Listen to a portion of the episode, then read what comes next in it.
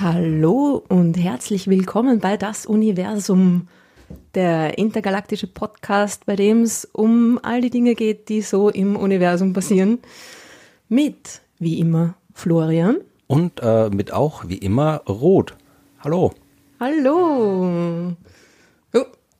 War nur kurz ein. Was war das? Äh, ja, äh, ich habe den Regler zu früh aufgedreht. ein Echo aus dem Universum. Schön, dass wir wieder beisammen sitzen. Mehr oder weniger. Ja, wie, Elektronisch? Elektronisch, genau. Ja, es ist zwar, wäre zwar jetzt eigentlich schon wieder möglich, dass wir uns in real world, in real life treffen, aber ja, das kommt hoffentlich auch bald. Ja, da muss man wieder mit, mit öffentlichen Verkehrsmitteln durch die Gegend fahren und dann, Nach Baden fahren. ja, ne, ja, da kann man schon mal hinfahren, aber ich bin mir noch nicht sicher, ob ich das äh, gut finde, jetzt hier mit dieser ganzen Abschaffung der Maskenpflicht in den öffentlichen Verkehrsmitteln, also in Österreich zumindest ist das äh, ab 1. Juli äh, passiert, dass niemand mehr Masken aufhaben muss. Also ja, bin mir noch nicht sicher. Ich meine, es ist natürlich unangenehm, es ist heiß, man kann nicht gescheit atmen, aber ich finde gerade bei öffentlichen Verkehrsmitteln, ja, ich meine, das ist äh, der Ort, wo sehr viele Leute äh, sehr eng beisammen stehen. Und das wird schon eigentlich Sinn machen, ja.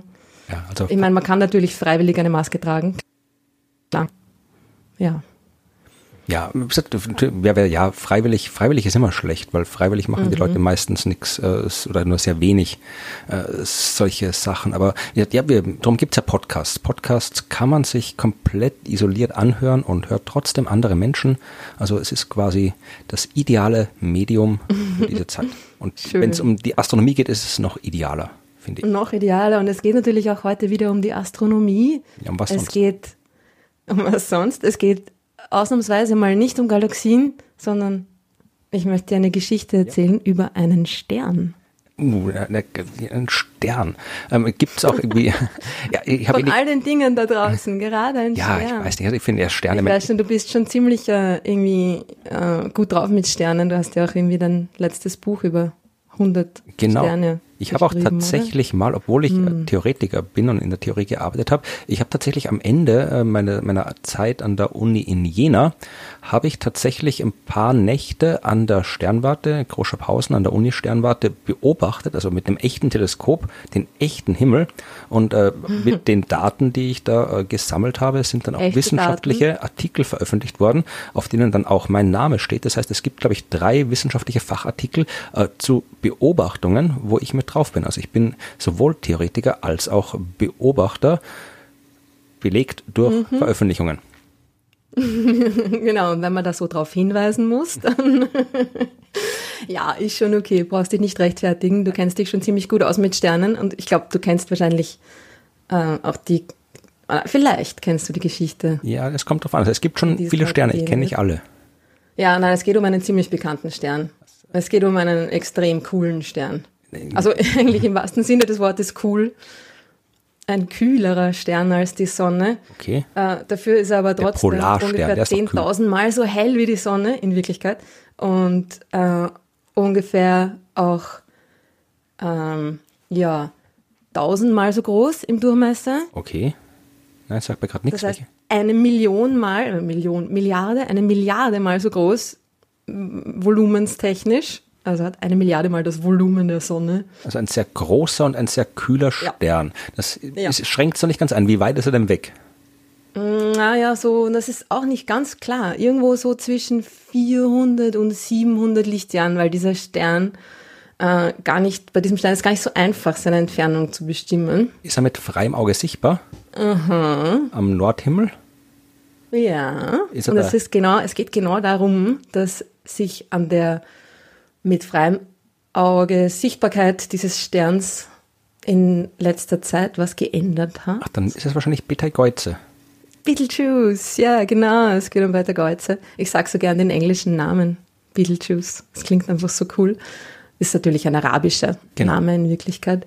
Aber auf Englisch spricht man ihn tatsächlich Beetlejuice aus. Der taucht übrigens nicht in meinem Buch mit den 100 Sternen auf. Da habe ich, glaube ich, Betelgeuse ausgelassen. Tatsächlich. Ja. Absichtlich oder ich weiß hat sich nicht so ergeben? Ähm, hat sich nicht ergeben. Es gibt halt so viele coole Sterne. Also und da habe ich nicht alle drin untergebracht.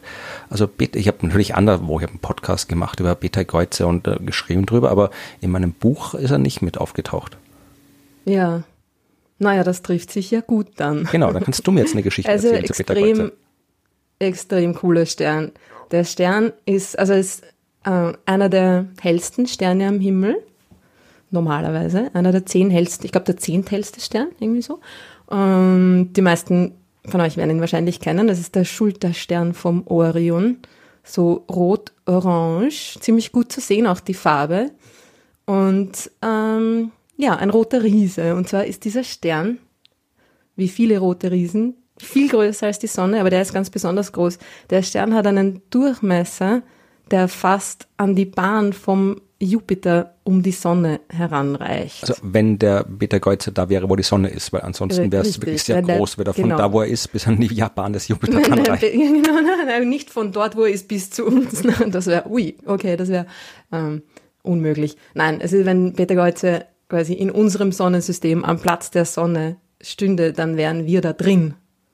Und dann würde ähm, den Mars auch noch sogar verschlucken und der Jupiter wäre so grad gerade außerhalb von diesem Stern. Das muss man sich mal vorstellen, ja. Tausendmal den Durchmesser der Sonne. Und ähm, diese roten Riesen sind nicht nur riesig, sondern die sind auch sehr beweglich, sehr aktiv. Ja. Dieser Stern, der pulsiert, der, der verändert seinen Durchmesser, seine Größe. Ähm, sein Radius schwankt um ungefähr 15 Prozent. Okay, in welchem Zeitraum also weiß man das? Das ist schon ganz schön viel. Genau, der hat eine, also mh, mm, ja, es ist immer so ein bisschen unterschiedlich. Man nennt das auch halbregelmäßiger, veränderlicher. Halbregelmäßig, was ist mit deppertes genau, Wort? Das ist irgendwie deppert, ist, Aber das wie, ist wie halb schwanger. Astronomie, genau. Es ist irgendwie so, irgendwie, man, man findet irgendwas, kann es nicht einordnen und dann lässt sich irgendwer einen Namen dafür einfallen. Das ist oft sehr ähm, äh, unoriginell, sage ich jetzt mal, ja, deskriptiv. Wir beobachten, na, das ist irgendwie so halb regelmäßig, oder? Na, dann nennen wir es. Ja, aber es heißt wirklich so. Und er verändert sich auf irgendwie ähm, ein paar verschiedenen Perioden, die sich immer wieder wiederholen. Klar, Perioden, ja. Äh, es ist die Hauptperiode, sind ungefähr 2000 Tage. Okay, also drei also Jahre? Knapp. Ja. Sechs Jahre. Und dann, dann habe ich, ja, stimmt, ja. ja hab, genau irgendwie so fünf bis sechs Jahre.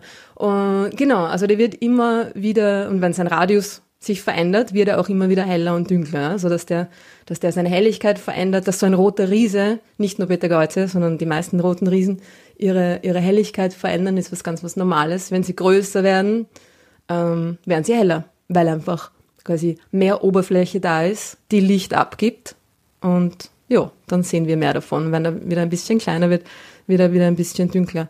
Und dieser äh, Peter Geuzer Stern ist aber äh, nicht nur ein roter Riese, sondern ist ein roter Überriese. Vielleicht solltest also, du nochmal, bevor wir in, in die Nomenklatur einsteigen, erstmal kurz den Unterschied zwischen normaler Stern und roter Riese nochmal kurz äh, erklären, Stimmt. falls das jemand nicht sofort parat hat, damit man weiß, was da jetzt genau, bevor wir zu den Überriesen kommen, bevor es dann noch genau. überer wird. Ein roter Riese und Überriese genauso. Überriese ist auch wieder so typisch astronomischer Name. Ne? Man, zuerst hat man ein paar rote Riesen entdeckt und dann ein paar, die noch, noch größer, noch gewaltiger waren als die Riesen, dann nennt man sie Überriesen.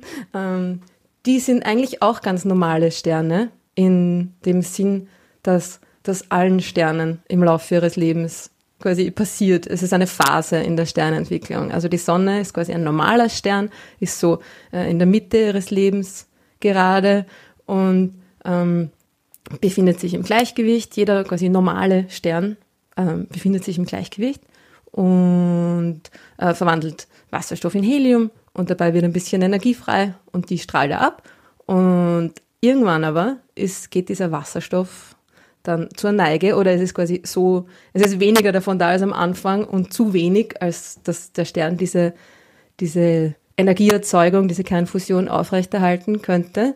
Und was passiert ist, dass äh, sich der Stern dann aufbläht. Ja? Also der Kern von dem Stern ähm, fällt in sich zusammen, weil die Kernfusion quasi langsamer wird, weniger Energie erzeugt äh, fällt in sich zusammen, wird dichter und heißer Und als Reaktion drauf quasi dehnt sich die äußere Schicht von dem Stern aus, damit das Ding wieder im Gleichgewicht ist. Man kann ja, wenn man kein Experte äh, für Sterne ist, äh, so wie ich, das Ganze ja auch sehr, sehr einfach erklären. Ja, ähm, und behaupten, dass Sterne wirklich extrem simpel sind, weswegen sich vernünftige Astronomen äh, wie ich mit äh, den komplexeren Himmelskörpern beschäftigen. ähm, Nein, also dieser diese Satz mit den, den, dass die Sterne einfach sind äh, in der Theorie, der stammt, glaube ich, gar nicht von mir. Ich weiß gar nicht, von wem er stammt. Ein Stern ist was extrem Einfaches, ja. Also da gibt's genau zwei Kräfte, die bestimmen, was ein Stern treibt. Einmal die Gravitationskraft, die die gesamte Masse des Sterns auf den Stern ausübt, also die Masse des Sterns, die Gravitationskraft versucht oder will, dass der Stern in sich zusammenfällt. Die drückt quasi nach innen und dann kommt mhm. von innen nach außen. Oder zieht nach innen eigentlich eher, ne? Ja. Ja, wahrscheinlich hast du sogar recht damit, ja. Danke.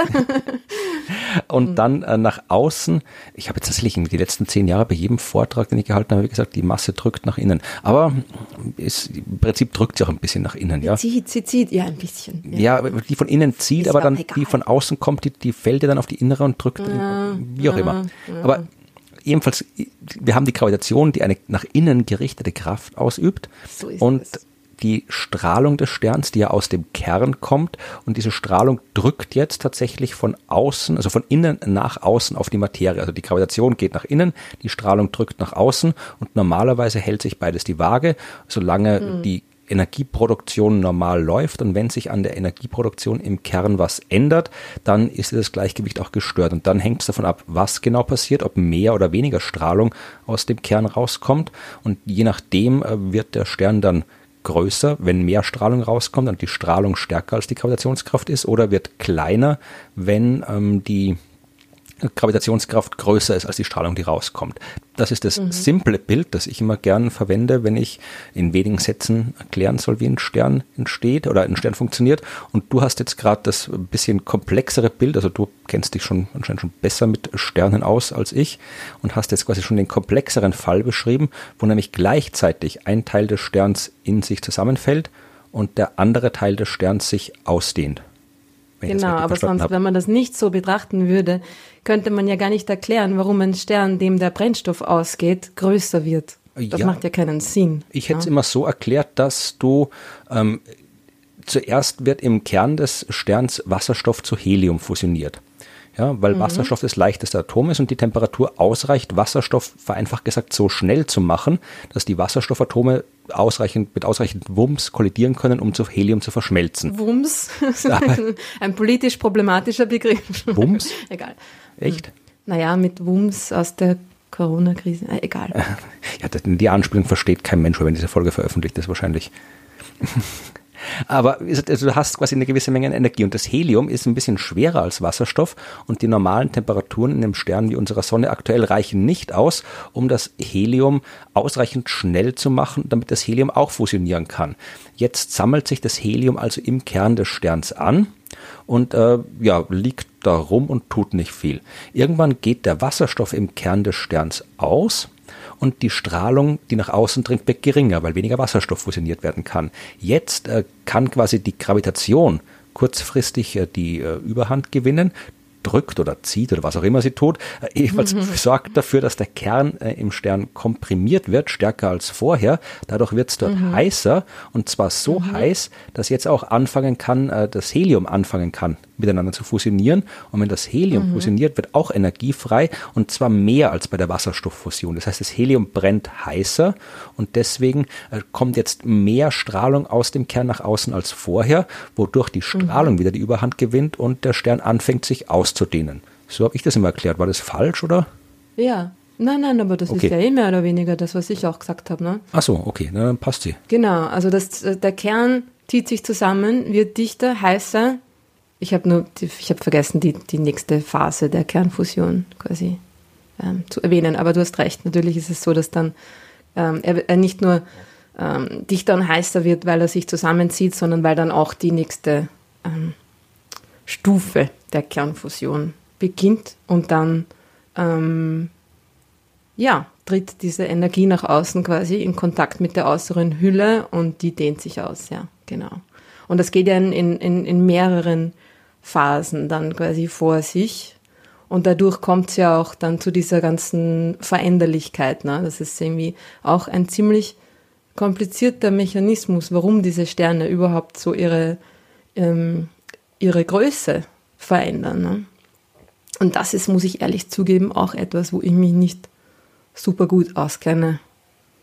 Dieser Kappa-Mechanismus. Ja, also der Kappa, ich glaube, da sind wir, das ist glaube ich zu weit für, für den Kappa-Mechanismus. Ja. Brauchen wir tatsächlich, glaube ich, mal eine eigene auch. Folge. Das ist so der Mechanismus, genau. der dafür sagt, wenn, wenn jetzt quasi das, was wir jetzt besprochen haben, ist ja etwas, was am Ende eines Sternenlebens passiert, wenn eben ein ja. Stern quasi nicht mehr den normalen Brennstoff hat und dann eben anderes Zeug verbrennt und dieses Gleichgewicht, in dem er Milliarden Jahre lang war, nicht mehr äh, existiert und dann eben Dinge passieren, wie eben das, der sich so weit ausdehnt, dass man ihn eben roter Riese nennen kann. Äh, der Kappa-Mechanismus, der spielt eine eine Rolle, wenn es um Sterne geht, die halt schon während ihres normalen Sternenlebens ständig größer und kleiner werden, ständig oszillieren. Und das sind wieder ganz andere Sachen. Also ich habe mich mhm. tatsächlich mal damit beschäftigt, weil ich damals an der Uni in Jena für eine Vorlesung mal mit Studenten und Studentinnen gemeinsam einen Wikipedia-Artikel, glaube ich, geschrieben habe über den Kappa-Mechanismus. Mhm. Also äh, es kann gut sein, wenn ich dann jetzt irgendwie irgendwann mal Stehe. der Wikipedia nachschaue, was das genau nochmal ist, dass ich dann das, was ich damals irgendwie reingeschrieben habe.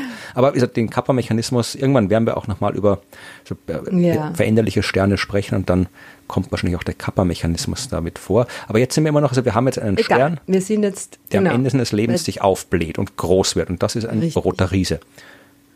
Genau. Und, und je nachdem, wie viel Masse dieser Stern hat, kann er quasi mehr und mehr Phasen dieser, dieser Kernfusion quasi durchmachen. Er geht immer äh, zu schwereren Elementen über. Wenn dann das Helium zum Beispiel aufgebraucht ist, dann geht es weiter mit ähm, Kohlenstoff, Stickstoff, Sauerstoff und so weiter.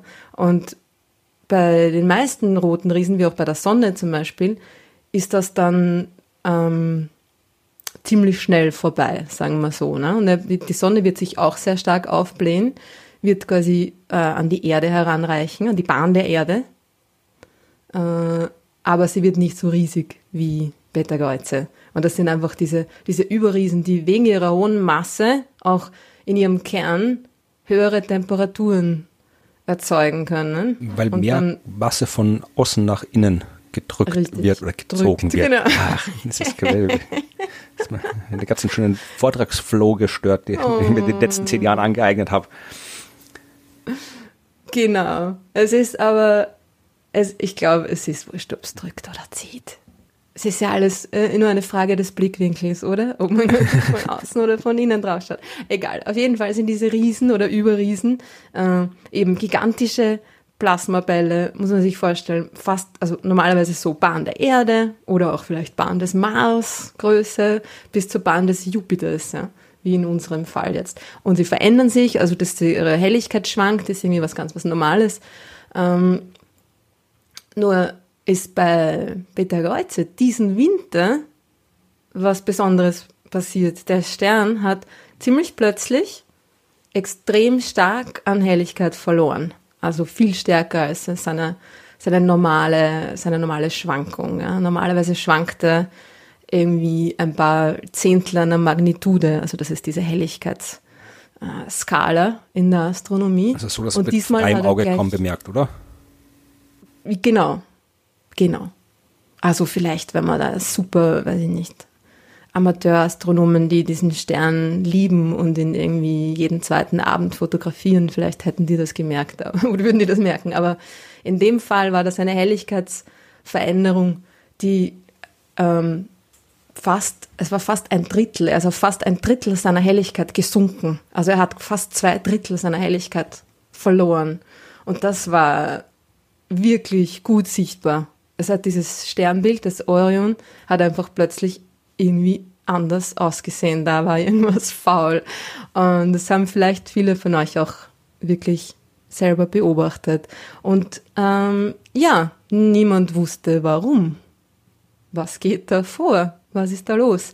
Und diese roten Riesen und vor allem auch diese Überriesen, die explodieren ja, oder eigentlich nur die Überriesen, explodieren am Ende ihres Lebens, wenn dieser wenn dieses äh, sich ausdehnen und, und, und schwanken, hin und her schwanken quasi, äh, vorbei ist, dann explodieren die in einer Supernova-Explosion. Also die Überriesen, weil die Sonne äh, wird halt nicht genau, zur Supernova, die, die hat nicht. zu wenig Masse dafür. Genau, genau. Die Sonne explodiert auch, mehr oder weniger, aber sehr langsam. So eine, eine, eine, eine langsame Explosion. In ein paar genau. Millionen Jahren wird sie immer größer, größer und verflüchtigt sich dann quasi. Ja, es ist eine, eine, eine, friedfertige Explosion. Diese Supernova-Explosionen sind nicht friedfertig. Das sind ja friedfertig. Was für ein Wort, bitte. Äh, egal. Ähm, das sind die energiereichsten oder ein, ist eines der energetischsten Phänomene, die es überhaupt gibt im Universum. Da kann ein explodierender Stern so hell werden wie eine ganze Galaxie mit hunderten Milliarden von Sternen. Aber nur kurz. Nur ganz kurz, aber trotzdem. Naja, auf jeden Fall ist Peter Geuze äh, ja, am Ende ihres Lebens angelangt in dieser roten Riesenphase. Man erwartet, dass sie so, ja, ähm, bald mal als Supernova explodiert, aber bald mal heißt halt in der Astronomie entweder jetzt oder in 1000 Jahren oder in 100.000 Jahren. Ähm, sie, hat, sie, ist ungefähr, sie ist knapp 10 Millionen Jahre alt. Was nicht alt ist im Vergleich zur Sonne, oder? Was sehr jung ist, ja, eigentlich. Genau, die Sonne ist viereinhalb Milliarden Jahre alt. Also es ist ein Faktor von 1000 fast, ein Faktor von 500 Unterschied. Ja. Dieser Stern ist sehr jung eigentlich, aber diese Sterne, weil sie ähm, so viel Masse haben und so viel heißer sind in ihrem, in ihrem Kern, äh, leben viel schneller, ja, live fast, die young. Die sind einfach, die verbrennen ihren oder verbrauchen ihren, ihren Wasserstoff, Brennstoff einfach viel, viel schneller und gehen durch diese ganzen Phasen viel schneller durch. Auf jeden Fall hat die, äh, hat Peter Geuze eine quasi berechnete Lebensdauer von knapp 10 Millionen Jahren. Das ist quasi, ja, jetzt. Ne? Und wenn man sich denkt, 10 Millionen Jahre, wenn man da irgendwie einen Fehler von, weiß ich nicht, ein paar Prozent annimmt in der, in der Berechnung der, der Lebensdauer oder des Alters des Sterns, was irgendwie ein paar Prozent Fehler ist, für wenig, äh, dann kommt man schon auf ein paar hunderttausend Jahre Unterschied. Also es ist, ja. Aber sie könnte wirklich jederzeit eigentlich explodieren. Muss man jetzt Angst haben? Nein. Es wäre ein, ein, ziemlich cooles Spektakel. Wenn Beta Gautia Supernova explodiert, ist sie wahrscheinlich fast so hell wie der Vollmond. Da muss man mal aufpassen, was ich in Angaben. Also ich habe das ja damals äh, auch oft gelesen und bei dem Thema und auch bei anderen äh, Sachen, wo geschrieben wurde über Supernova-Explosionen, ja, und das Ding wird dann so hell wie der Vollmond werden und dann stellen sich die Leute dann immer vor, dass da halt dann so drum wie der Vollmond am Himmel rumhängt. Nein, es ist trotzdem immer noch ein Punkt. Genau, also ein sehr heller Punkt halt, ja. Genau, aber ein extrem heller Punkt. Den sieht man tagsüber, diesen hellen Punkt. Ja, eh, aber es ist halt nicht das, wenn mir jetzt sagt, da findet eine gigantische Explosion äh, äh, statt, die so hell ist wie der Vollmond. Die meisten stellen sich dann nicht einen Punkt vor. Oh, Spaßbremse. Naja, na, ich wollte das sagen, Nein, das dass da bevor, der, man ja, muss schon auch aufpassen, ja. wenn man. Nein, aber also ich finde, es wäre schon sehr spektakulär, wenn da plötzlich ein Punkt am Himmel erscheint ja, natürlich wäre das spektakulär. Aber es, man muss halt immer aufpassen. Das ärgert mich oft mal bei der, bei der Vermittlung von Astronomie oder generell Wissenschaft, dass da immer so äh, meistens von medialer Seite her, manchmal auch von mhm. Forschungsseite her, dass dann immer so überzogene Erwartungen geweckt werden. Ja, immer wenn sie erzählen, ja, und jetzt kommt der ja. Supermond, ja, und das Himmelspektakel genau. und sonst irgendwas, und dann stehen die Leute da und schauen halt hin und denken, aha, das ist aber wie Fahrt, anders vorgestellt, ja. Weil, und in Wahrheit ist es gar nicht fad, in Wahrheit ist es wahnsinnig faszinierend, was da abgeht, weil dieser Punkt, wie du ja dann, als du sagst, das wäre wirklich ein sehr, sehr beeindruckendes Ding. Und die Leute sollten das mit den richtigen Erwartungen ähm, erwarten und betrachten und nicht mit irgendwie überzogenen Vorstellungen, die von Medien Boulevard geweckt werden, weil dann sind sie am Ende enttäuscht und das äh, tut der Wissenschaftsvermittlung nicht gut. Also finde ich schon, dass man schon dazu sagen sollte, wenn was passiert, was genau passiert, ja. damit wir wissen, mit was sie rechnen können. Und äh, dann kann man sich auch auf das konzentrieren, was wirklich faszinierend an der Sache ist. Na, total, das stimmt. Du hast recht.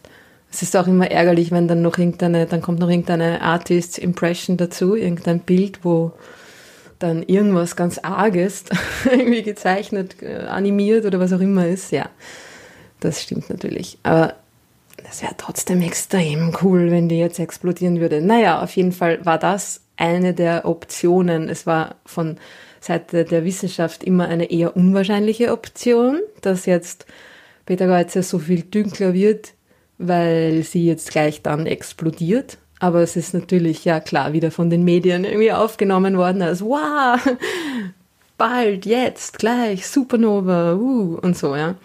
Äh, er hat dann ja, also das ging irgendwie ein paar Monate, seit im, im Dezember, glaube ich, angefangen. Und, oder November sogar schon. Und hat dann im, im Februar, hat er sein, sein Minimum erreicht und war eben, wie gesagt, so ungefähr nur mehr ein Drittel seiner üblichen Helligkeit. Ja. Und dann ist er quasi wieder zurückgekehrt innerhalb von zwei Monaten oder so zu seiner, zu seiner normalen Helligkeit. Und genau, und die Idee war, war was genau, was passiert ist. Eine Idee war, oder die, die, die populärste äh, Theorie mehr oder weniger war dann, dass diese, diesen Stern eine Staubwolke verdunkelt hat, also eine, ein Staub, den der Stern selber erzeugt hat. Ja. Diese, diese riesigen Sterne, die, also Staub auf astronomisch heißt immer so, ja, schwerere Elemente, mehr oder weniger, also Kohlenstoff. Der Staub unter meinem Sofa sind auch schwere Elemente. Ich habe da keinen Wasserstoff stimmt, unter dem Sofa aber liegen. da ist auch, ja, glücklicherweise, stell dir vor. Äh, genau, aber es ist also nicht, naja, Hausstaub, schon ein bisschen was anderes. Jede Menge irgendwie Mikroorganismen. Ja, also meinst also das wirklich so einzelne Atome, simple Moleküle, die halt da so in, ja, in einer genau, großen Wolke genau. rumliegen. Die von dem Stern quasi selber erzeugt worden sind, durch die, durch die Bewegung des Sterns quasi nach außen kamen, von dem Stern quasi äh, abgestoßen wurden schon und dass halt da eine riesige Staubwolke quasi von dem Stern selber ausgeworfen wurde, die den Stern dann äh, verdunkelt hat.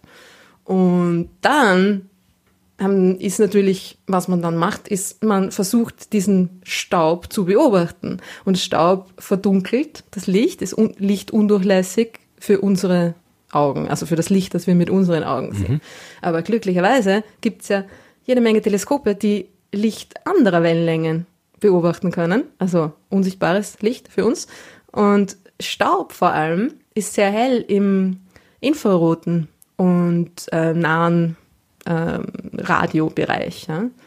Und dann hat man das ähm, JCMT, das James Clark Maxwell Teleskop, oh, wo steht das? auf Beta Geuze gerichtet. Das steht in Hawaii. Ah, okay. Äh, und ich finde das auch extrem cool, weil ich war schon dort. Das ist so ein cooler Ort. Steht auf dem Gipfel von Mauna Kea, ein über 4000 Meter hoher Vulkan, also auf der Hauptinsel von, von Hawaii, der, der größte Vulkan von Hawaii. Ähm, und ist ein großartiges Teleskop, ist äh, ein, das größte Singletisch ähm, Submillimeter-Teleskop. Es ist immer noch so äh, äh, Rekorde, sehr eingeschränkt. Ne? Genau, also es ist 15 Meter im Durchmesser. Es, ein, es schaut aus wie eine riesige Satellitenschüssel von 15 Metern Durchmesser. Ja, also ein Hochhaus quasi. Ja ist schon ziemlich cool. Und beobachtet, also Submillimeter heißt einfach, die Wellenlänge ist quasi knapp unterhalb von einem Millimeter. Und das ist irgendwo so gerade so zwischen, zwischen Infrarot und Radiobereich, mehr oder weniger. Und in diesen Wellenlängen strahlt der Staub sehr hell, weil der Staub die Energie, die er quasi absorbiert, auch wieder irgendwo loswerden muss. Ne?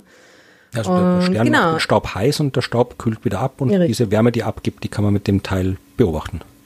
Genau, so ist es. Und wenn da jetzt eine riesige Staubwolke um Beta-Geuze herum äh, sich ausgebreitet hat, dann müsste, das, müsste man das dann mit diesen Submillimeter-Beobachtungen natürlich sehen. Da müsste man müsste das heller aussehen. Und genau das war aber nicht der Fall. Kein der Stern hat sich genau im Submillimeterbereich auch genauso verdunkelt wie im optischen Bereich. Okay. Also Staub war es nicht.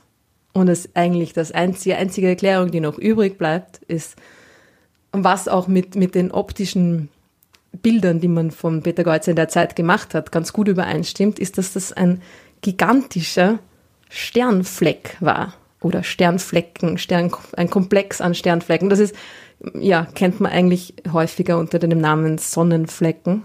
Das ist halt dann das, wie es bei unserer Sonne heißt. Aber alle Sterne haben Flecken. Und Peter Geuze oder viele rote Riesen wahrscheinlich haben riesige, gigantische Flecken. Das sind einfach Stellen, wo die Oberfläche des Sterns ein bisschen weniger heiß ist. Wie? So ungefähr 10% weniger. Also wie, heiß. wenn man, wir wissen, also wenn du sagst, wir haben das am Anfang gesagt, Beta Geuze ist ja schon kühler als die Sonne, was auch logisch ist. Wenn das Ding enorm groß ist, dann muss ich die gleiche Energie auf einer größeren Fläche verteilen. Genau. Dann ist er kühler. Also unsere Sonne hat an der Oberfläche ungefähr so 5.500 Grad, wenn ich mich nicht täusche. Mhm. Also das heißt, Betelgeuse ist wie kühl? Weißt du das vielleicht oder hast du es gesagt und ich habe es vergessen? Ich glaube so dreieinhalb. Dreieinhalb, okay. Das heißt, Grad. Das heißt, wenn dann die, die, die Sonnenflecken auf der Sonne sind ungefähr 500 Grad kühler normalerweise. Das heißt, ist das bei den roten Riesen genauso? Genau. Weil dann haben wir schon wirklich, meine, es ist immer noch enorm heiß, wenn das dann irgendwie 2000 oder 3000 Grad sind, aber doch äh, Temperaturen, die man eigentlich bei einem Stern nicht erwartet. Warum kühlt der so extrem aus? Also in so einem großen Bereich, was passiert da? Du meinst, wenn der Stern sich ausdehnt? Nein, aber warum? Also, Oder der Sonnenfleck selber? Ja, der Sonnenfleck ah. selber. Bei der, also bei der Sonne ist ja klar, da, da wird das quasi, da gibt es halt jede Menge Magnetfelder und magnetische Aktivitäten im Inneren der Sonne durch die ganzen mhm. elektrisch geladenen fließenden Gasströme und ab und zu verhalten mhm. sich diese Magnetfelder so, dass heißes Material am Aufsteigen aus dem Inneren gehindert wird. Dann kühlt es da ja, aus. Genau. Ist es der gleiche Mechanismus es auch bei roten? Es ist genau der gleiche okay. Mechanismus. Es ist halt so, dass bei, bei diesen roten Riesen eben, weil sie ein bisschen kühler sind, diese diese Bewegung des Materials, die nennt man Konvektion, die, ähm, die, noch, die ist noch viel stärker. Diese Konvektionsströme, dieses Aufsteigen und Absinken der Materie in dieser äußeren Hülle dieses gigantischen Sterns äh, ist viel umfangreicher. Und äh, darum sind diese Sternflecken dann auch dementsprechend viel größer, wenn das Material quasi am Aufsteigen gehindert wird durch die, die magnetische Einwirkung dieser, also das sind einfach dort, wo die Magnetfeldlinien quasi sich, sich überlagern, überschlagen und so. Und da wird das Material eben am Aufsteigen gehindert und es wird halt quasi gleich ein riesigerer Strom an Material irgendwie. Das hat man beobachtet blockiert. oder hat man das jetzt quasi einfach nur, weil man alles andere ausgeschlossen hat, hat man gesagt, das muss jetzt das sein? Oder hat man auch wirklich von irgendwelchen Indizien oder Daten, dass es wirklich ein Sternfleck man hat ist? Peter Geuze auch ähm, beobachtet, optisch quasi, und man sieht da das waren Bilder eben vom, äh, vom VLT, vom Very Large Telescope, der ESO in Chile.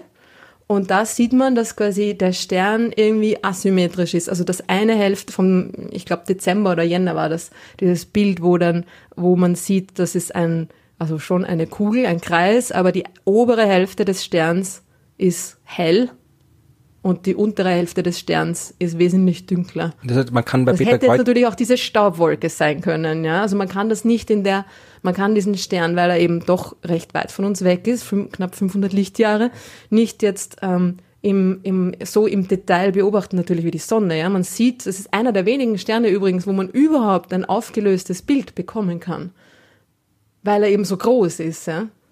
Aber sonst sind Sterne ja auch, die meisten Sterne, im, sogar im Teleskop, immer nur Punktquellen, weil sie halt klein sind, weit weg sind, also klein ausschauen. Ja. Und man sieht auf diesem Bild zwar so ähm, die obere Hälfte und die dunklere untere Hälfte, aber man sieht jetzt nicht die, ähm, die Strukturen, ne, die man auf der Sonne sieht. Also die haben beobachtet, der Stern ist, wir sind jetzt Stern und wir sehen ein Stück vom Stern ist äh, dunkler als normal und das kann entweder ja. sein, weil irgendwas vorm Stern rumhängt, das uns den Blick verstellt, ja. oder weil der Stern selbst dunkler ist und dann haben sie geschaut, Richtig. hängt da was rum, ist da Staub und dann war da kein Staub, also haben sie gesagt, okay, dann muss das halt äh, der muss Stern selbst sein. die Oberfläche des Sterns also selber sein. Genau. Okay.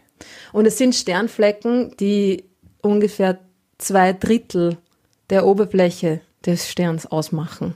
Hat man sowas also schon. Gigantisch. Hat man gewusst, dass es sowas geben kann? Weiß ich nicht. Ich glaube nicht. Ich auch nicht, darum habe ich gefragt. Vielleicht schon. Gute Frage eigentlich, ob man das bei einem anderen roten Riesen auch schon. Ich meine, es gibt, ähm, es gibt Sterne, die riesige Sternflecken haben. Da müssten wir jetzt den Albert fragen. Ja, ein anderer. ist aber leider nicht da. Unser Astronom Mist ist leider nicht da. Ich war ihn gerade letztes Wochenende besuchen, hätte ich ihn fragen sollen eigentlich. Ähm, ja, der hat sich eben mit äh, Sternen mit besonders großen Sternflecken beschäftigt. Äh, Ja. ja wir klären das vielleicht. äh, Ich schicke eine Aber Frage. zwei an- Drittel der Oberfläche, glaube ich, ist schon ziemlich, ja, größer als, als man das bis jetzt beobachtet hat, ja. Ist das ein Anzeichen für irgendwas? Also, dass es dann vielleicht doch bald was wird mit der Explosion oder geht es jetzt und dann ist er wieder normal?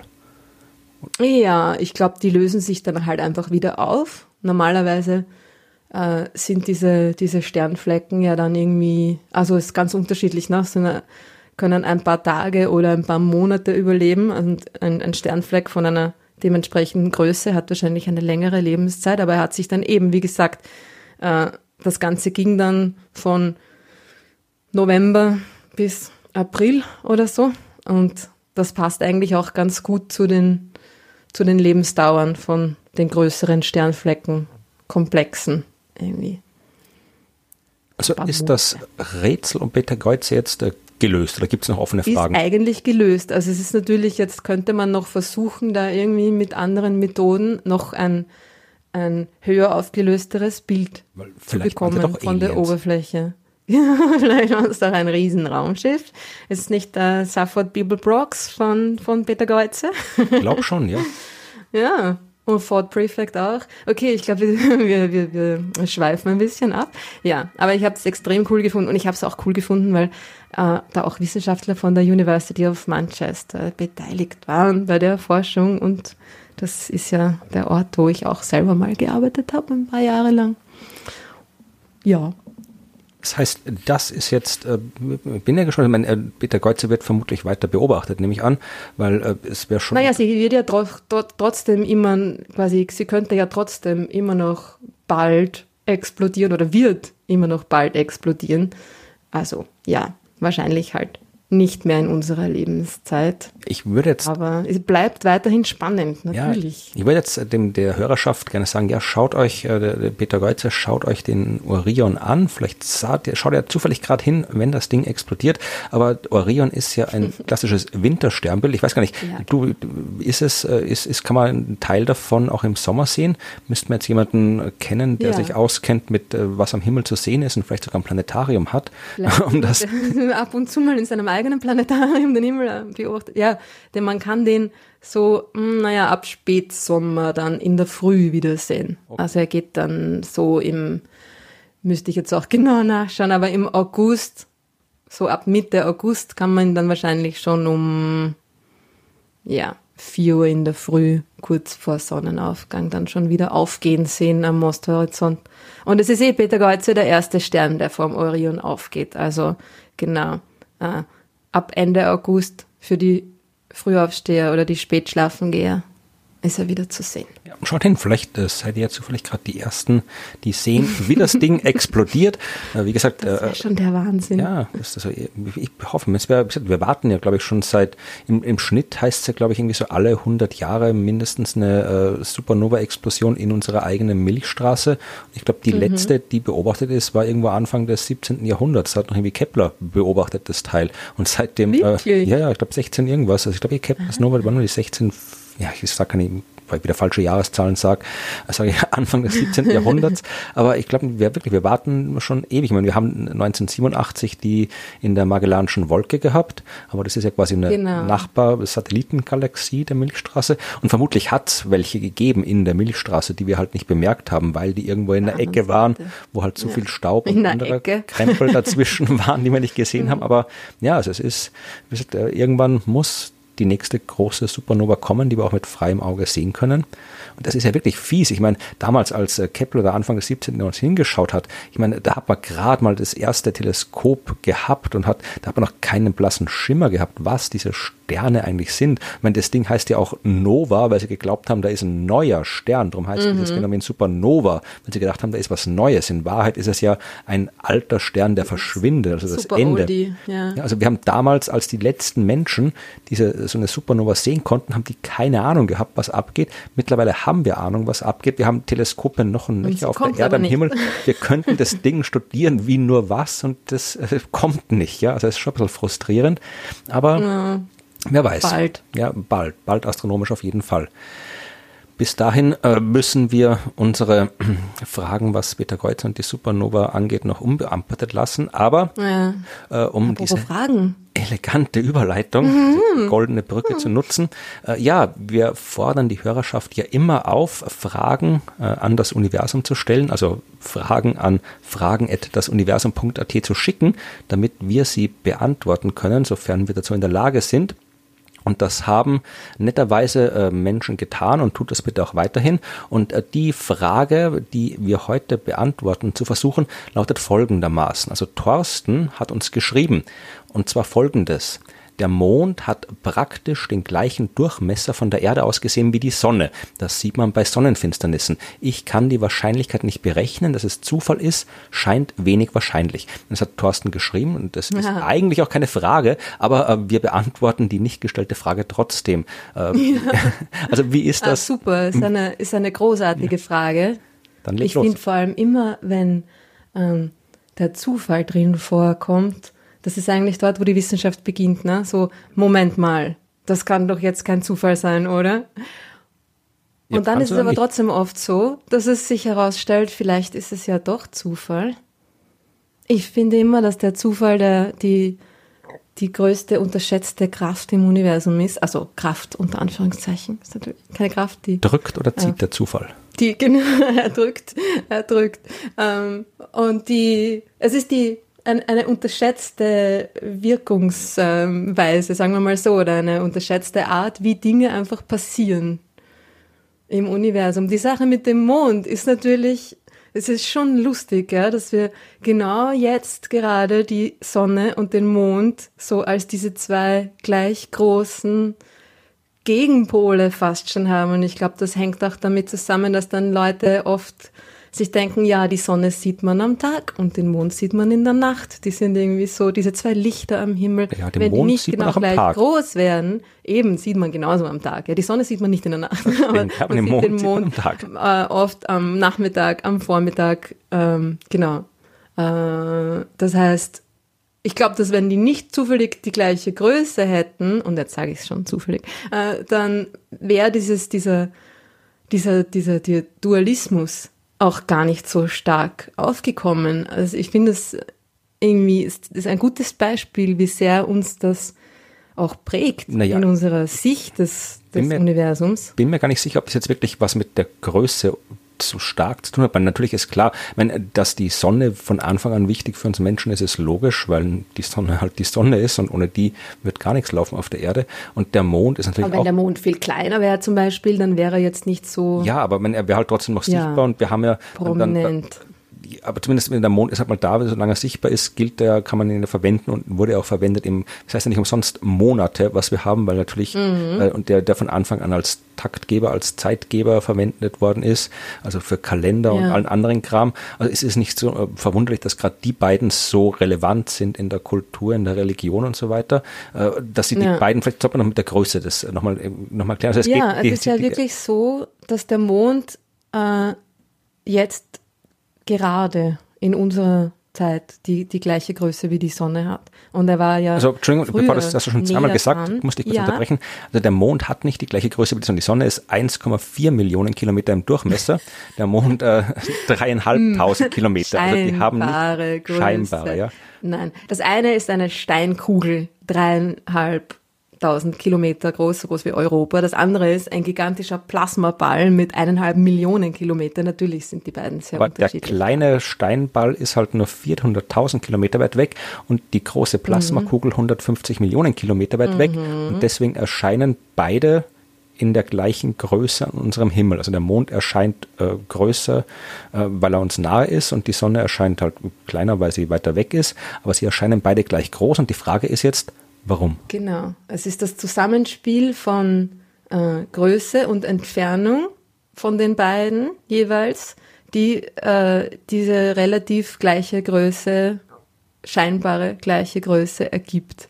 Und das ist aber wirklich etwas, das nicht so bleibt und auch nicht immer so war. Der Mond war viel näher an der Erde dran, wie er entstanden ist. Der ist ja aus einem riesigen Einschlag entstanden, darüber weißt du wahrscheinlich noch mehr als ich. Ein, ein Protoplanet, Also ein Planet, den es jetzt nicht mehr gibt, der sich dann leider nicht mehr weiter zu einem fertigen Planeten entwickeln konnte, weil er in die Erde hineingekracht ist, ist in die Erde hineingekracht und hat quasi äh, das ein Stück aus der Erde oder viel Material quasi ähm, mitgenommen, rausgeschleudert, ist äh, zum Teil auch mit der Erde irgendwie verschmolzen und hat äh, aus den, den Resten dieser Kollision dann den Mond gebildet. Und ähm, er ist am Anfang sehr schnell, hat am Anfang sehr schnell die Erde umkreist und hat aber schon durch diese starke Anziehungskraft oder die unter, den Unterschied in der Anziehungskraft die Erde abgebremst. Und als Reaktion drauf hat sich der Mond von uns entfernt. Gezeiten. Und er entfernt sich immer noch. Genau. genau, Gezeitenreibung nennt man das. Es ist irgendwie so, dass, das, dass der, der Mond ja irgendwie die Erde ein bisschen ähm, quetscht und dehnt, er zieht oder drückt. Immer wieder die gleichen Dinge. Äh, man sieht das hauptsächlich an den Meeren, weil die halt leichter zu bewegen sind quasi. Ja?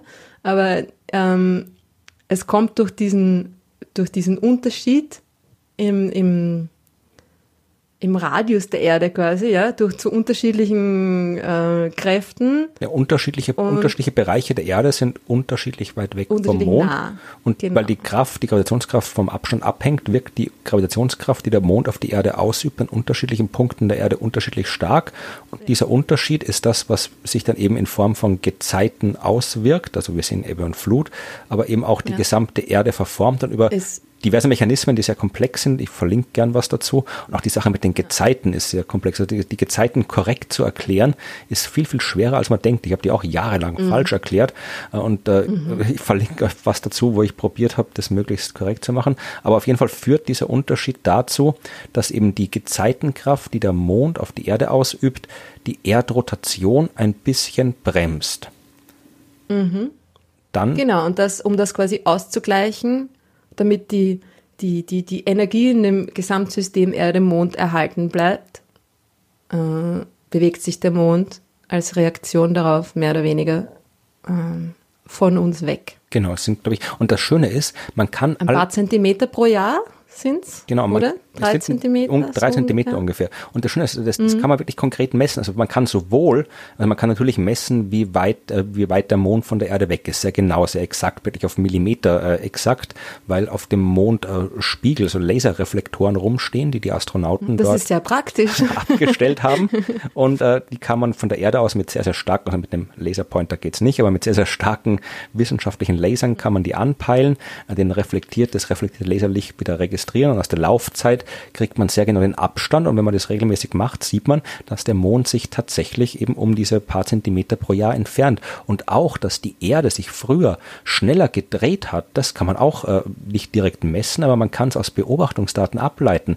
Äh, so ähnlich wie äh, quasi Baumringe, nur mit äh, Korallen funktioniert das. Ja, also es gibt quasi so ah. Meeresgetier, das so im, im Rhythmus, das so, so Tagesrhythmen hat oder Halbtagesrhythmen auch ja, mit den ja, ja. zu tun und die lagern dann auch so Kalkschichten ab, die mal dicker sind, mal weniger dick und äh, aus diesen täglichen Schichten kann man wirklich äh, äh, herausfinden, wenn man das jetzt, äh, wenn man die fossil vorliegen hat, kann man sehen, äh, wenn man weiß, wie alt diese, dieses Ding an sich ist, dieses Fossil, und dann zählt ähm, die, wie viele so diese Schichten quasi pro Jahr vorhanden sind. Die machen auch, haben auch jährliche äh, Ablagerungen und so.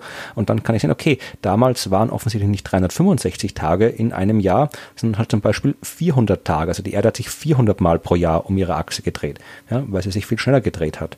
Und äh, weil mhm. der Tag dann dementsprechend äh, kürzer war als 24 Stunden. Also das ist jetzt nichts, was man nur ausgerechnet ja. hat oder nur vermutet, sondern das war tatsächlich so. Das können wir durch Beobachtungen eindeutig nachweisen. Also die Erde war früher sich schneller gedreht, der Mond war früher näher an der Erde, er entfernt sich und er wird sich weiter entfernen. Genau, und wenn er früher näher war, war er natürlich auch größer. Und wenn er in Zukunft weiter weg von uns ist, wird er kleiner sein und es wird äh, dann irgendwann auch natürlich nicht mehr ausreichen, um eine, eine Sonnenfinsternis zu erzeugen. Also eine totale Mondes, Sonnenfinsternis. Ne? Es geht ja eine um die, Sonnenfinsternis. Wir haben deswegen genau. dieses beeindruckende ja. Phänomen der totalen Sonnenfinsternis haben wir ja nur deswegen, weil die beiden eben gleich groß erscheinen. Mhm. Wenn der Mond viel, viel mhm. größer erscheinen würde als die Sonne, dann würde einfach die komplette Sonne abgedeckt werden. Dann wäre es immer noch total finster, aber wir würden zum Beispiel so diese Corona, die äußersten Schichten der Sonnenatmosphäre, die auch Corona heißen, da muss man jetzt dazu sagen, das Wort hat jetzt in den letzten Wochen eine ganz andere Bedeutung, also eine ganz andere mhm. Bedeutung des Wortes die Oberhand gewonnen. Aber diese, wir könnten dann eben so früher vor ein paar Millionen Jahren oder vor ein paar Milliarden Jahren hätte man äh, keine Corona sehen können bei der äh, bei einer Sonnenfinsternis, aber war ja auch mhm. keiner da, der schauen konnte.